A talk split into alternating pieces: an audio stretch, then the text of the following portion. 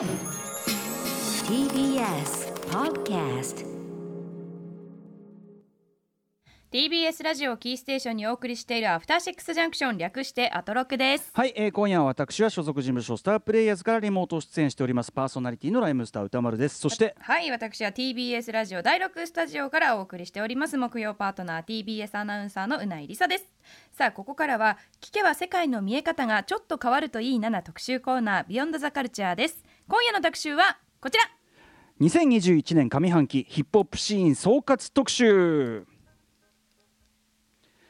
はい2021年も7月に入りました。後半戦が始まっております。しかしオリンピックだ。まあね緊急事態宣言が出ましたとかね。相変わらず騒がしい中でございます、えー今年後半を迎える前に慌ただしく過ぎていた2021年。てかもういつが前半とか後半とかよくわかんない感じもありますけどね。えーアメリカや日本のラップ一体何を歌ってきたのかこの社会の移り変わりをどう反映していたのかを振り返っていこうと思います。解説してくれるのは昨年12月15日以来のご登場です。音楽ライターの磯部亮さんです。よろしくお願いします。こんばんは。よろしくお願いします。よろしくお願いします。はいお久しぶりどうも。どうもどうもどうもよろしくお願いします。昨年の12月以来じゃ明けましてっていうかなんていうかね。本当にねね。本当に久しぶりなんだね。はい、あのでも磯部君のあの本とか読んでるんでなんかなんとなく合ってる気持ちになっておりました。あどうもどうも。ということで磯部亮さんのご紹介、はい。えーうないさんからお願いします。はい、えー磯部亮さんはヒップホップやストリートカルチャーと社会との関わり方について執筆するライターです。主な著書はヒーローはいつだって君をがっかりさせる音楽が終わって人生が始まる。ルポ川崎。空論嬢さんとの協調。遊び疲れた朝に。大和田敏之さんと吉田正史さんとの協調ラップは何を映しているのかなどがあります。そして最新刊は川崎で起こった無差別殺人事件や元農水事務次官の長男殺害事件そして京都アニメーション放火事件を追いかけたルポルタージュ令和元年のテロリズムです。はいあの令和元年のテロリズム、めちゃくちゃ良かったですよ、すごい、そうですね。そそのあの本を書いてこのラップのうん、紹介に入るっていうのもなかなか謎な感じではいあるんやですが、ねまあ、でもさなんかもともとねそうその話をちょっと聞きたかったというか、うん。ちょっとしたかったのはもともとさ磯部君のそのなんていうかなその日本特に日本のラップ評っていうのは、はい。まあ、社会学的な側面というかさそういう視点音楽にある背景っていうものをねそうですね。書くっていう常に傾向でしたけやっど、てたじゃはい？ない、でそこからその社会の関心、まあ、例えばルポ川崎とかっていうところで、まあ、バッドホップとかも出てくるし、その川崎とかその日本の全体の状況みたいな、だんだんこう軸足がその社会全体っていうのを扱う方向に来て、ついにこうあのヒップホップ要素は基本目目に見える形ではなくなった令和元年テロリズムっていうのがね。そうなんですよね。ルポ川崎はそのまあいろんな過酷な環境の中でもうん。文化っていうのが救いになる若者たちっていうものをバッドホップを中心に書いてたんですけど、はい。今回書いた本は文化にすら救われなかった人たちっていう、まあ、それで犯罪に向かってしまった人たちっていうのを書いていて、自分の中ではついに一応なっているっていう感じなんですよね。うんうん。ああなるほどなるほど。あそうなんだ。ね、うん。あそれ言われるとすごくわかるかもしれない、うんうん。うん、だし、まあ、僕はその、ね、やっぱり磯部君がどういうところに興味持ってとかどういうことをはい。言ってきたかみたいな、まあ、分かってるから、まあ、なんかこう全然違和感ないんだけどいやでもすごく、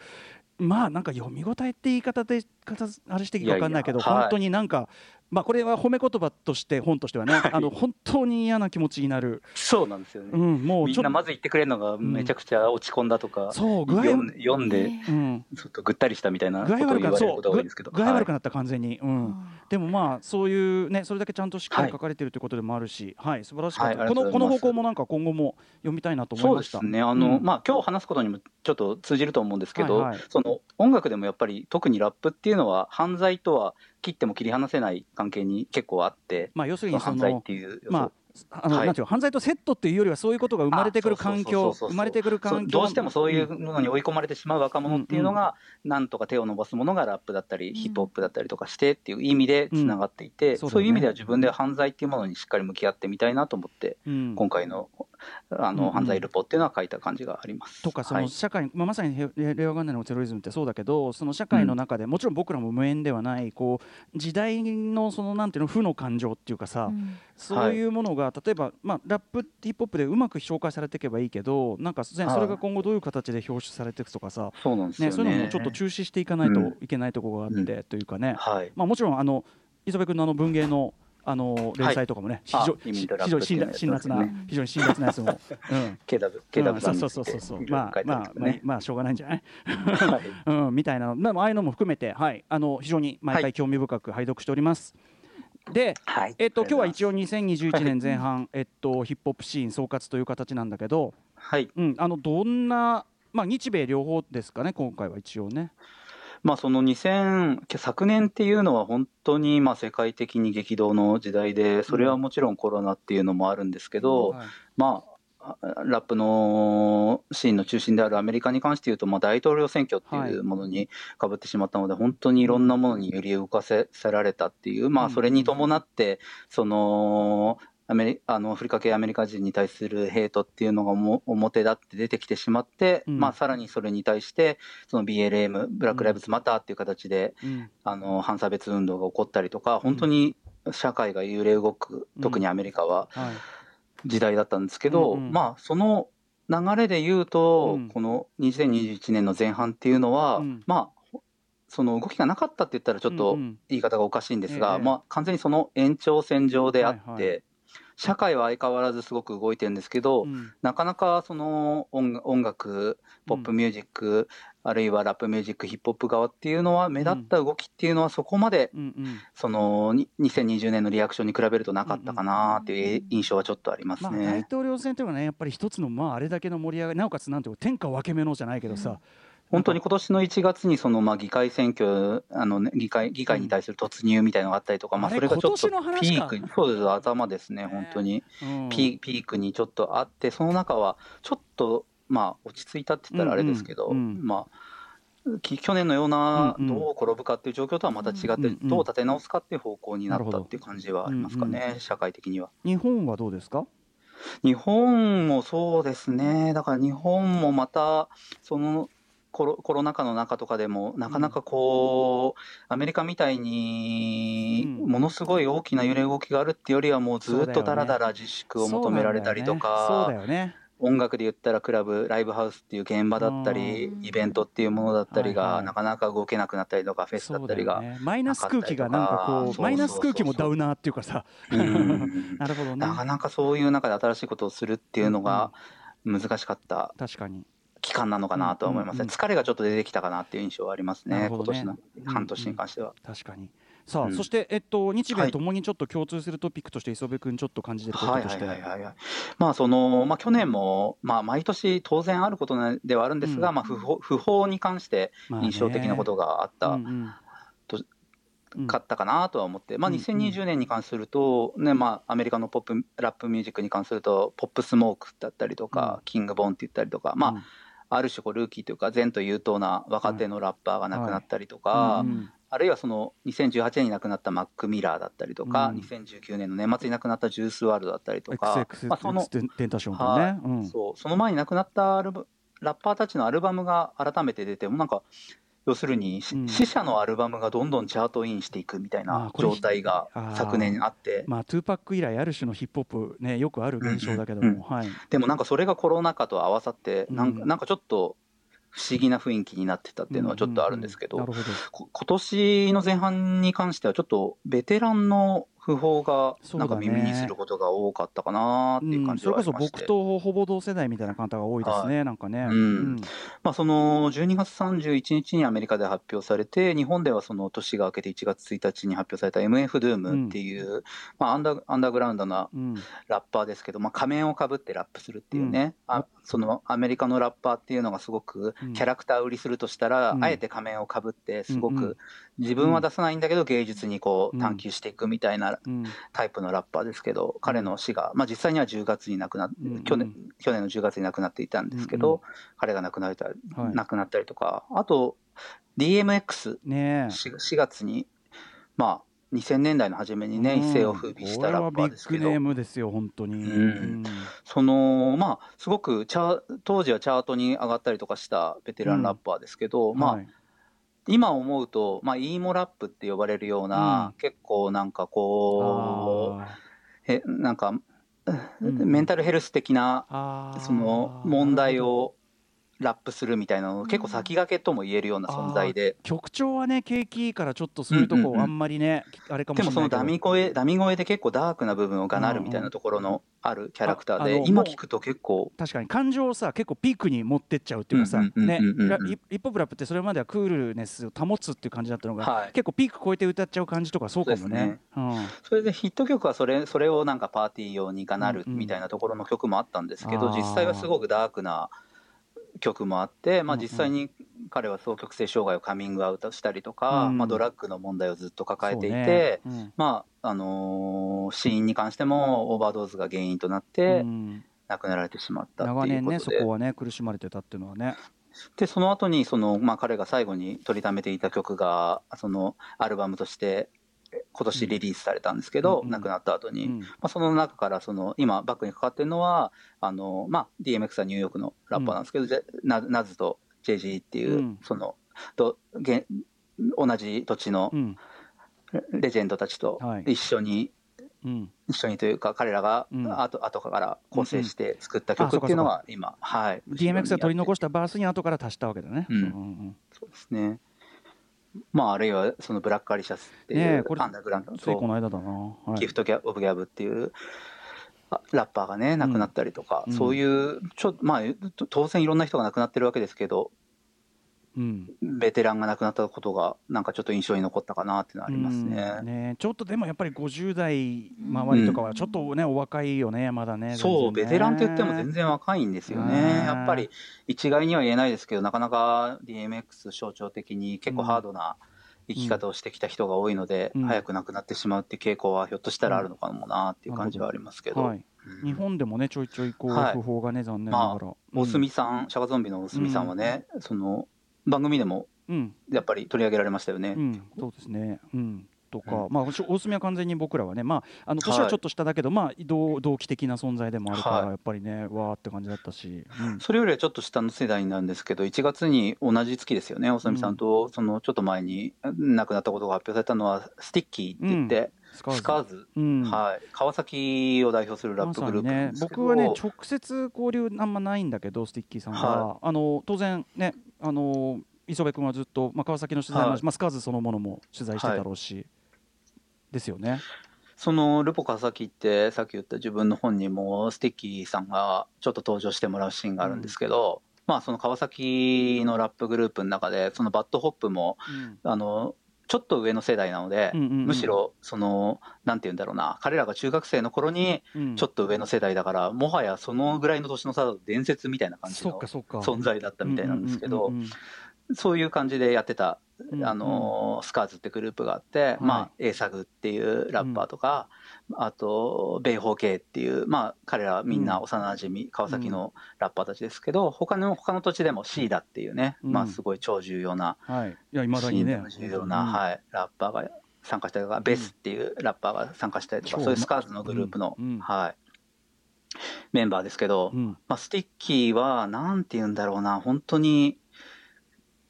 彼のラップの世界観というのは独特で、うん、それが川崎の世界観を表しているっていうのも今にとなっては思うんですけど、うん、まあ、とにかくダークでネガティブなんですよ。うんうん、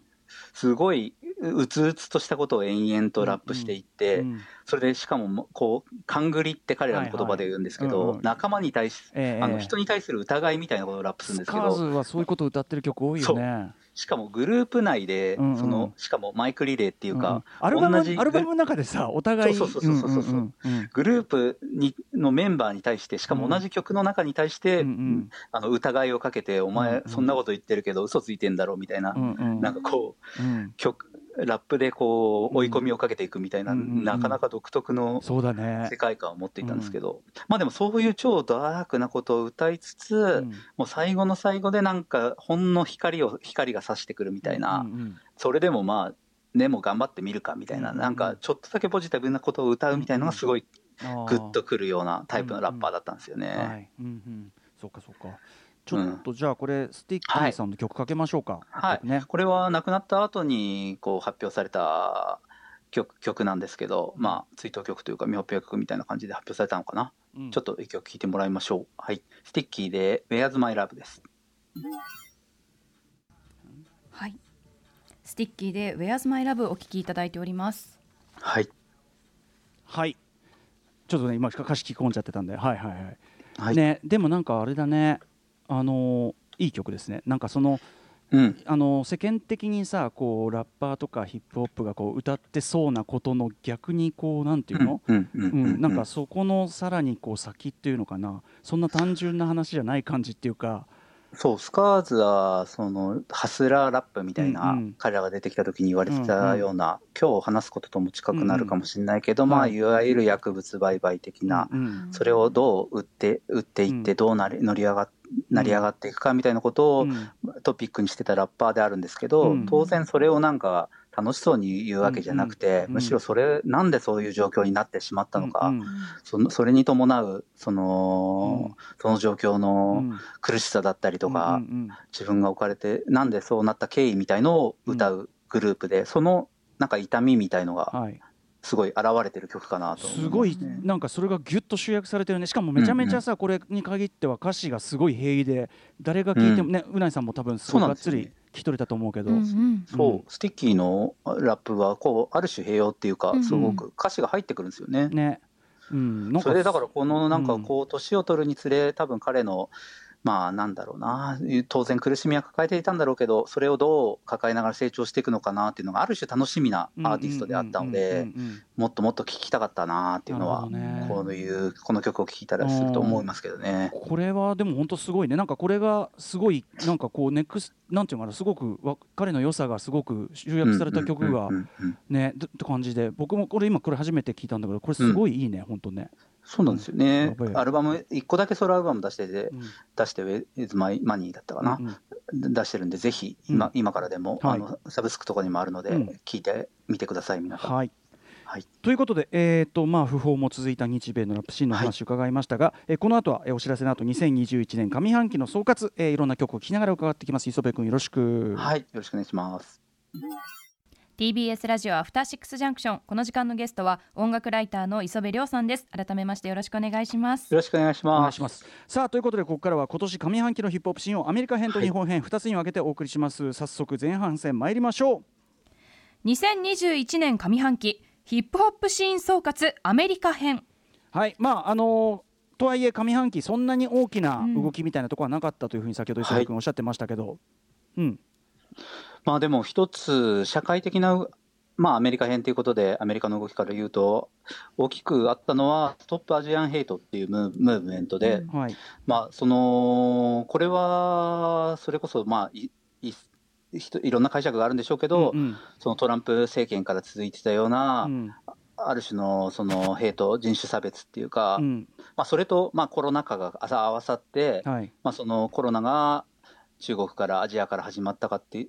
ことで、うん。アジア系アメリカ人に対する差別行為、暴力行為っていうのがうん。かなり今年強くなったっていうことが一つあって、はい。まあそれがそのその当のトランプが大統領から出ていった後でもうん。それがかなどんどん悪化していったっていう状態があって、まあ、それに対してストップアジアンヘイトっていう、うん。あの反差別ムーブメントが起こったっていう、これまあ、ブラック・ライブズ・マターがうんそのアフリカ系アメリカ人の,、うんの運動だったとしたら、うんアメリカ系あのあアジア系アメリカ人のムーブメントとして起こったっていうのがありますよね。これさだからアメリカ、はいアメリカのアフリカ系アメリカ人コミュニティとアジア人のなんかまた関係っていうかさこれもそのねいわゆるそのインターセクショナリティと言っていいと思うけど、はい。そのそう簡単に割り切れないそのお互い側のなんていうかなちょっと立場のその構造があって、ある種マイノリティ同士でそうそうなかなかぶつかり合ってしまうってそうそうそうそういう。ややこしい問題があって。でヒップホップ界でも昔からさアイスキューブのブラックコリアとかさはい、ねまね。あるよねそういうのが。繰り返し出てきてだからやっぱり、まあ、正直アジア人が軽く見られがちアメリカ社会で。っていうのもある一方で社会的地位みたいなところはきっちり抑えてたりとかでそこに対してまたまさにその、アイスキューブの「ブラックコリア」って曲は、うんまあ、そのゲゲトの中で、うん。そのアジア系アメリカ人が、うん。その生計を成り立たせるために、まあ、ちっちゃいお店っていうかそのお酒、はい。酒屋みたいのをやることがあって、うん。その中で若い黒人の子が買いに行くと、うん。まあ、ちょっと悪さ働いたりとかするからちょっと対立関係にあって、それが純子的対立にもつながっていってしまう。みたいなね。あのロスボードの時ね LA ボードの時はいなんかはまさにそこが噴出したりもしたし、し、ううんん、って感じだけどでも今はさそのああいうその当時のはい。ロスボードの時のその、うん。その世代からさらにねこう2代3代ってなって、多少はって思ったらやっぱねまあ。そうなんですよね、うん。今回もだから、ヒップホップ、ラップミュージック側からこのムーブメントに関して言うと、そこまで明確な動きがなかったのかなっていうのがちょっと思うところ今で。さヒップホップシーンはさ、まあ、昔以上にアフリカンアメリカンカルチャーの色がすごい濃くなってて、でもともとのスタートしては割とね、マルチカルチュラルな。そうそう。で、まあ、それはそれでだと思うんですけど。利があることだと思うけどで、うん。やっぱアジア人のカルポップカルチャーで、まあ、力を持ってるとしたら k p o p 的なものだから、そうなんですよね。そ。のなんかバランスの圧倒的な違いもあると思うんですけどね。もちろん今バックにかかっているようなその MC ジンとワイクリフ・ジョンが作った曲とか、まあ、うん。MC ジンはそのアジアアジア系のラッパーでそういううん。アーティストたちもいたりとかするんですけど、ええ。そのもうその一方でこのムーブメントの中で問題になったのは、例えば YG っていう、まあ、すごく人気のラッパーですけど、うんうん。彼がかつえーちょっと前に作った曲の中でアジアンヘイトともう取られてもしょうがないような歌詞があって、それがうん。あのーサブスクリプションの中でん。放送、あの配信禁止になったりとか、ラップの表現の中でむしろ、はいそのアジアンヘイトみたいのがあるんじゃないかみたいな結構問題になったりとかしたんアですよね。ジア人別紙からかい表現みたいなものうん。うん。を、うん。うん。まあ、特に考えずにこうやってた時代も当然長いし、うん。うん。だからここに関しての意識の変革はまだまだこれからスタートという感じもあると思うけども。うん。うん。うん。ううん。ん、なんかこのそうなんですよね。一概にまたさそのほらヘイトに対してヘイトだからみたいなさなんかたこう、は単純な構造にできないからそうなんですよね。まあでもねあの少なくともポップミュージック界でさアジア人が昔とは比べ物にならないぐらい存在感をやっぱり k p o p のあれで示してその裏ではだからうん。本当に BTS のチャートに対する席巻っていうのがあったので、まあ、今もバターがねずっとうん。ビルボードのトップをうん。あの取り続けてますけどそうね。そうそういう中でむしろだからそういう運動を起こしあのストップアジアンヘイトっていうのの運動を起こしたのは k p o p のアーティストだったかなっていう感じもありまあね。ますけどね。ていうか。もうアメリカのポップミュージック界で存在感がしっかりあるのがそこだからっていうことでもあると思うけどねそれはね、うんうんうんうんうん。まあここはだからまだこれは始まりだね。アジアにそのポ特にカルチャー界でのアジアンのありあり方っていうのは全然まだまだこれから始まってる感じだと思うし、うん。そうですね、だからそのララップがだから不甲斐ないっていうよりは、むしろラップにそういう現状の問題が現れているから、その課題に取り組もうっていう感じですね。はい。まさにだと思います、そう。でもまあ、そういうというか、まあ、大き大きな意味でもマイノリティに、うん。からラップミュージック、ラップミュージックからマイ,、マイノリティに対するこのアプローチっていうのは、いろんなので動いてて、はい。そのまあ、メガン・ザ・ストリアンって、まあ、その去年からもうスターになってますけど、うん。まあ、女性のラッパーはそのグラミーの、うん。えー、とベストん。新人賞だったかな、うんうんうん。あのアーティスト賞だったかを取ったりとかもあ,、はいりましたしあと前半でかなり存在感があったのはリルナズ X っていうラッパーで、うんはい、この番組でも何度か紹介してます。はい、はい、彼は「ウォールタウン・ロード」っていうのを2018年にリリースして2019年にまあ超大ヒットみたいな感じだったんですけど、まあ、それはそのカウンカウンカントリーを使ってうんあのその上でラップするみたいな、うん。まあ、カントリーは白人の音楽っていうねステレオタイプが結構あったりとかしますけど、それをラップに使うっていうことでうん。でそれでカントリーチャートにその曲が入ったりとかするんですけど、これはラップだからカントリーチャートに入っちゃいけないだろうみたいなうん。その保守側からはうん。議論が起こって、はい。でもそもそもカントリーって何を黒人が歌っちゃいけないのみたいな議論を巻き起こすみたいなうん。ことをやったはい、それで人あのカントリーアーィティストをフィーチャリングしてもそうそうそうそう。堂々入れてきたりとかね。これ,、うんこれだったら文句なくカントリーだろうみたいな感じでやったりしたんですけど、まあ、そのリルナズ X はその同年2019年大ヒットした後にゲイであることをカミングアウトするんですけど、うんうん。まあ、それでまあそのオータンロードが大ヒットして一発やと思いきや今年まため、あのビルボード1位をと取ってるんですよね、うんうん。モンテロって曲が。それはもうその自分が所属しているというか、うん。あのーある種クイアカルチャーっていうか、うんうん。そのん。マイセクシャルマイノリティの、うん。が築き上げてきたような、美ある種の、うん。なんだろうな美学みたいなものをうんうん。超押し出したり、あるうんうん。あるいはその自分たちが送られてきたような状況をすごいアイロニカルに表現していて、うんうんうんまあ、具体的に言うと、うん。あのーう悪魔みたいのがテーマになっていて、うん。その自分自分がその恋愛に落ち落ち落ち陥ることに恋愛にはまることによってうん。悪魔化していって、うん。それでその地獄に落ちるんだけど、うん。その地獄の人たちを手玉に取ってうん。自分がまたなのし上がっていくみたいな、うんそのビデオクリップがすごい面白いんですけど、うんそうななんて言うんだろうな、うん。要するにもともとそのリルナズ X がカミングアウトしたようなゲイは、そのアメリカ黒人の間の中でもそうだし、まあうん。コミュニティでもそうだし、うん。あとそのアメリカの保守的な社会キリスト教社,、社会の中では悪魔みたいな扱いをされていて、うんうんだったら俺は俺は自分で悪魔になってやるよみたいない曲なんですよね。それでなんだそのあそれでまたこの曲自体もすごく、うん。あのバッシングされて、うん。悪悪魔悪魔をこんな風に扱うなんてどういうことだみたいに言われたんだけど、うんうんお前ら俺らのことうをん地獄に落ちるって言ってたのに、実際に地獄に落ちてやったら また怒られるってどういうことだよ、うん。どうすりゃいいのみたいのをはいはい。インスタで皮肉っぽく書いたりとか。なるほどね。あそういうあのキリスト教のその聖書の原理主義者みたいな人は本当にね、うん。じ同性愛者は地獄に落ちるみたいなことをねもうすぐ言うけどもそれを逆手にやったらそれも気に入らねえのかよみたいな。だから。そうなんですよね。なるほどね。あと自分でそのこの前のやあのプロモーションみたいな形で出してたのは、うん。ナイキにかナイキの完全にパクったあのスニーカーみたいのを作って、うん。そのエアーの部分っていうかその、うんうん。えーそこそこの部分で、うん。そのエアーが見えるところに、うん。あのじ実際の人人間の血を入れたりとかして、えー。それで結それで構ナイキに訴えられたりとかもしてるんですけど。結構モダンアートだねそうそうもはやねそうそう。そうへーでもそれも完全に悪魔っていうことを、うんうんお前らだって俺らのことを悪魔扱いしてきたじゃんっていうのをすごくポップな形で展開してやってるっていう、まあ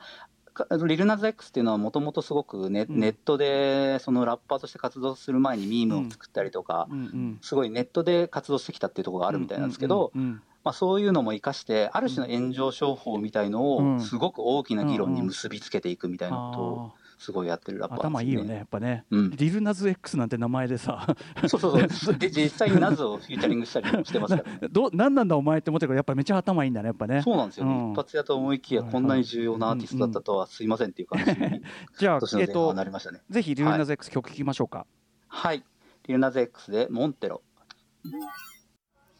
はいリルナリルナズ X でモンテロをお聞きいただいております、今ねミュージックビデオもちょっと僕ら見てましたけど、はい。うなぎさんいかがですか？い、やもうまさに宗教絵画っぽい世界観というか、なんか知恵の実とかうん。蛇とか出てね、くるあもろにたりが、もろに聖書はいネタだけど、はいでもそこをめちゃくちゃポップかつクイアな感じっていうか、ん。これをさヒップホップアーティストがそうもう堂々さトップねしかも売れてる人がさこれはもうヒップホップここまで表現そう、ね。当然彼に彼が皮肉を送ってるというか立ち向かっているのは社会の写し鏡としてのヒップホップシーンでもあって、うんうんうん。ヒップホップシーンのそのまあ長年のホモフォビアもあるし、別的な、うん。はい。はい。っていうのもあったりとかするしあともう一方ではクイアラップっていうのも、うん。そのラップの中ではアンダーグラウンドのムーブメントとして、ミッキー・ブランコっていううん。アーティストだったりとかずっとやってきたのもあるんですけど、うん。それを超メジャーな舞台で展開してるっていうのが、ねこんこんな人が現れたのかっていうね。びっていうか時代ここまで来たかっていうのは本当に素晴らしいことっていうかさ、うん。まあむそれこそ90年代だったら全方向からもう大問題みたいな感じのやつがでもすごい本当にキャッチーなものになって見てて楽しいし、聴いても楽しい曲になってて、はい。最高です。うん、はい。ということでアメリカシーンはこんな感じですかね、とりあえずは。はい、そうですね、はい。駆け足でしたはい。ということで後半行ってみましょう。はい、えーここまで TBS ラジオでお送りしているアフターシックスジャンクション今夜の特集では音楽ライターの磯部亮さんに2021年上半期ヒップホップ新総括を伺ってきております。では後半に参ります。はい。2021年上半期ヒップホップ新総括日本編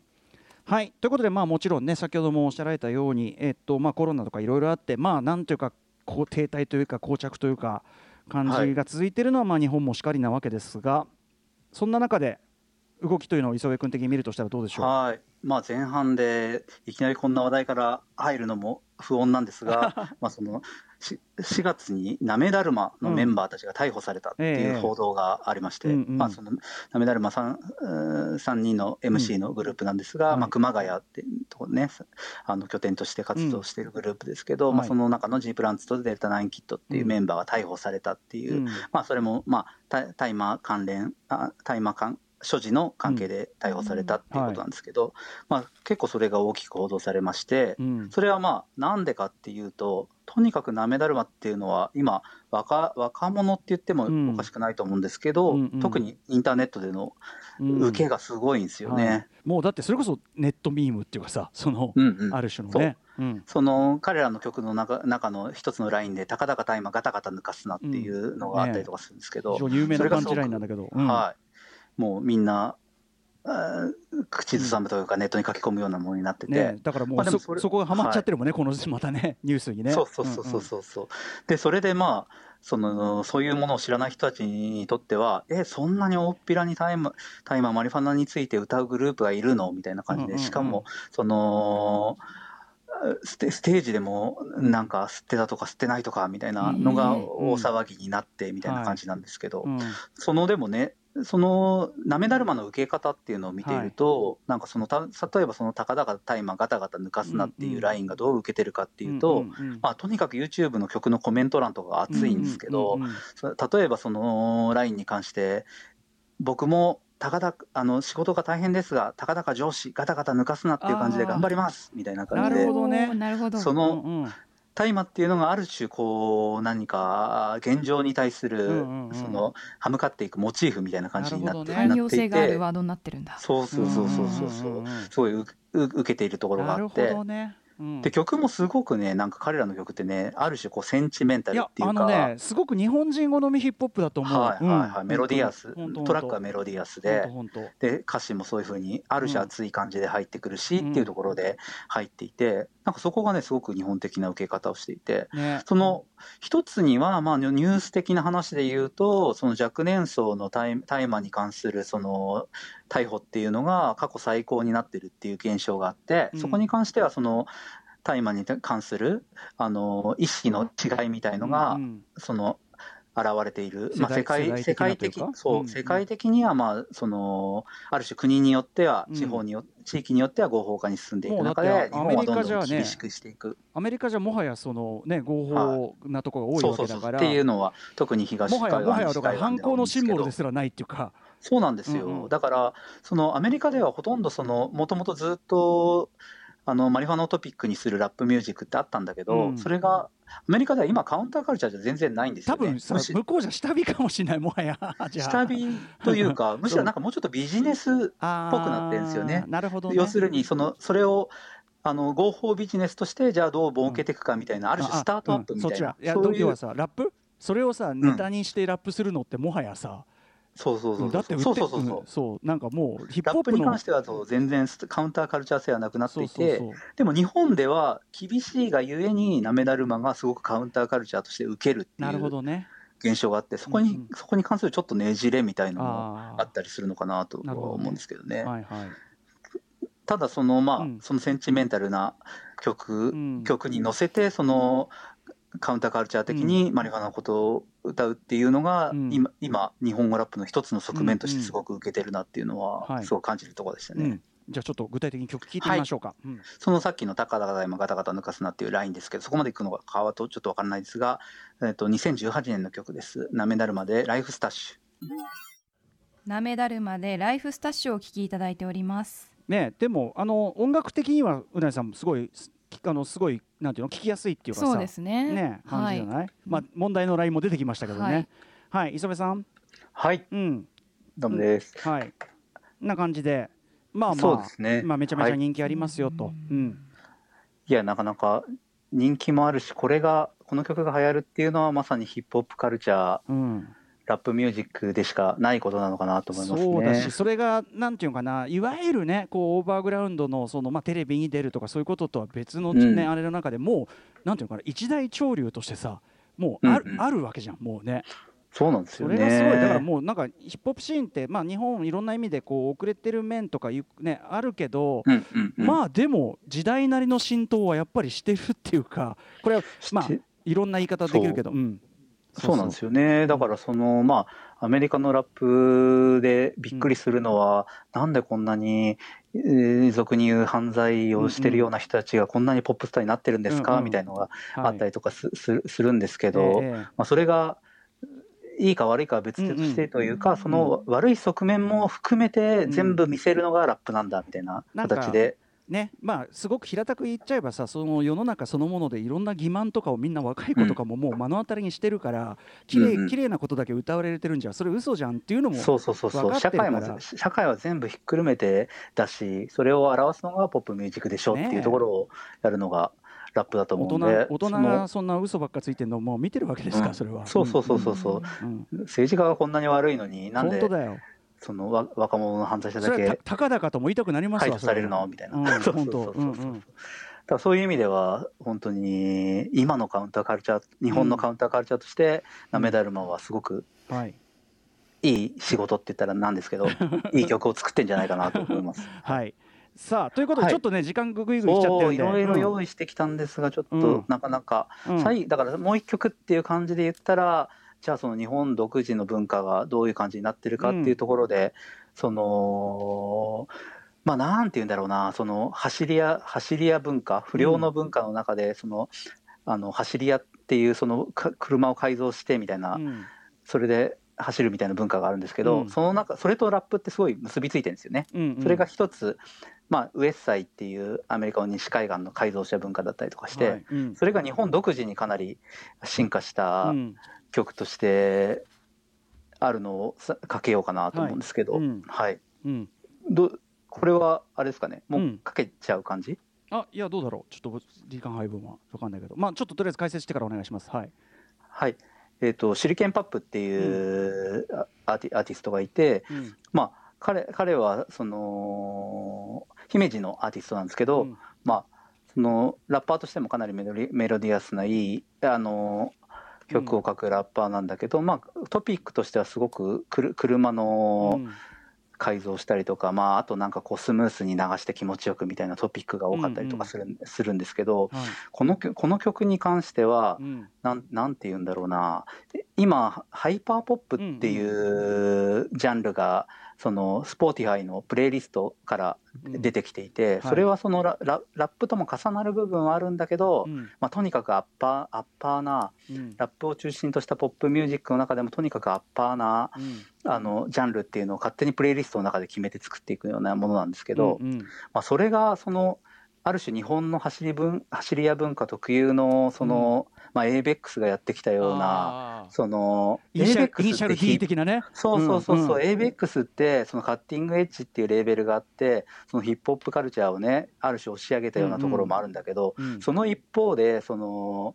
あのーユーロビートだったりとか、うん。あとそのユーロビートを使った走り屋文化っていうのを支えてきたような側面とかもあって、もうムーブですよねムーブ。うん。そうそうそうそう、んん。それがなぜか今融合してしまったような、うんうん。あの曲でさらにそのあるあるアアニソンのサンプリングもこの曲の中ではしてて、うん。とにかく情報量がすごい多いんですよね。うんうんうん。多いんだけど日本のネット文化っぽいねそれね。そう、んんそういう中からでしか出てこないんだけど彼は多分その車の中車でかけたら気持ちいいってことしか考えなく考えてなくて、うん。その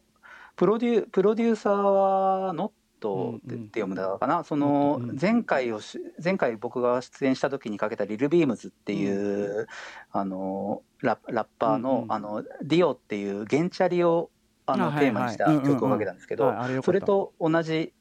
プロデューサーの方が作ってる曲なんですけど観。世界観通じるね。う。ん。そこでは現地をテーマにしてここではその完全に改造車みたいなうん。で突っ走るみたいなのをテーマにしていて、うん。でもそれがそのアメアメリカで生まれたはずのその改造車文化ウェスサイ的なものからうん。かなり日本的な独自進化をしているっていう曲ですね、はい。じゃあちょっと聞いてみましょはい。手裏剣パブでミハエル・シューマッハフューチャリング人面ウサギ手裏剣パプでミハイル・シューマッハをお聞きいただいてます。うねえミハエル・シューマッハってタイトルでさ で始まってどぎも抜かれるあのさあのサンプリングと言いましょうか。そうそうそうタッチうん。岩崎よしみ。まあそ何を考えてる？う それしかもねそれをなんかうサビを歌ったりとかするわけじゃないっていう、うん。なんか要するにギターリフだけギターリフがかっこいいものとしてサンプルされてるっていうかさ。なんていうのねすごいねこれね。うん。もうなんちゅうの？なんかいろいろ俺ハイパーヤンキー性みたいのをこれか感じて、うんうん。その日本のラップってヤンキーカルチャーとまあちょっと見せいろいろ関わりがあるとは思うんですけど、うんうん。まあなんか今の時代結構違う方向にそれがなってきたなと思っていてまあそのあとグ本当はね今日かけたかったグカールっていううん。大阪のラッパーのハイボールっていう曲だとか、うん。そのリアルティって曲ラッパーのセレナって曲だったりとかあるんですけど、うんうん。そのうんなんて言うんだろうな。2000年代、うんちょっと一個前の世代時代では、うん。ヤンキー的なもの人たちがの感性に届くものって言ったら、うん。ジャパレゲだったと思うんですよね。あの日本型レゲエっていうかね、あまあうん湘南の風とか、うんうんそう。うん。そういうあれだと思うんですけどそそこのその後にあのドレイク以降うにん。ラップがメロディアスになった。なそのうん。そのドレイク以降の影響っていうのがなぜか日本ではジャパレゲ的に、な経緯をたどって要するにオートオヤンキーのート人た。ちチューンで歌うヒップホップがヒップホップの主流になったことでこう,、うんうん。こう歌ってさ「しみるわ」とかさなんかそういう感性にフィットするようになったっつうか。日本ではなぜかそれがヤンキー的感性に届いたっていうところがあるような気がしてまあまあでもまあ向こうもそういうもちろんポップミュージックなんだからさ、まあそうなのかもしれないですね。うん全然そこはね。う。ん。ああとその走り屋カルチャーとの融合ってさっきさイニシャル D って言ったけど、うんうイニシャル D でもね、あの音楽といえばムーブなんだけどさムーブをやってたモツさんは日本語ラップシーンの一番パイオニア時代の人だからそこでつながるんです、ね、そうだからなんかやっぱこうつかず離れずクロスしつつみたいなのがやっぱあってうんうん面白いなとも思いましたけどうんうんうんねやこういうだからストリートヤンキーって言ったらいや俺らヤンキーじゃないからって言われてしまうかもしれないので申し訳ないんですが、まあまあ、そのヤンキーーっていうのはちょっと抗議の意味でのこう日本の土着的なストリートカルチャーストリート的感性っていう意味で言っていてそういうのがまたそういうものがまた日本語のラップが届き始めたなっていうのをすごく感じるんですよね最近。あとまあそのね、こういうこううんそうドレイク以降のこういう節回しって、まあ、当然レゲエの影響もあるから、はいはいはい。まあね本当でもなんかお言われてみればそのフィット感だからそのフィット感が良くなってよりまたさっき言ったこうテレビとかに出るわけじゃないけど若者たちのヒーローの曲さアンセムみたいなのにさなっていく感じとかってすごいこう分かるなって感じしますね。はいちょっとうん。はいごめんねちょっとはい。お時間来ちゃった。ごめんなさい。なんか話もしたいし曲も聴きたいしでね、はい。うん、またまたよろしくちょっと半年あ空かずにまたお呼びしますのでよろしくおま願いします。はい、磯部さんえっと最後のお知らせごとお願いします。あ、えっ、と、冒頭で紹介してもらった、令和元年のテロリズムっていう、あのー本が出たばっかりで、いい本ですえーとはい、えっ、と、今月、うー中島武さんっていう方を招いて、トークショーとかも B&B っていううん下北で、まあ、こう時勢柄配信でやったりとかしますので、ちょっと、まあ、詳しくは私のアカウントとかをチェック、ツイッターアカウントをチェックしてもらえば、いろいろわかると思います。はい。はいということで磯部亮さんでした。ありがとうございました。はいまたね。ありがとうございましたよいします。ともです。After Six Junction.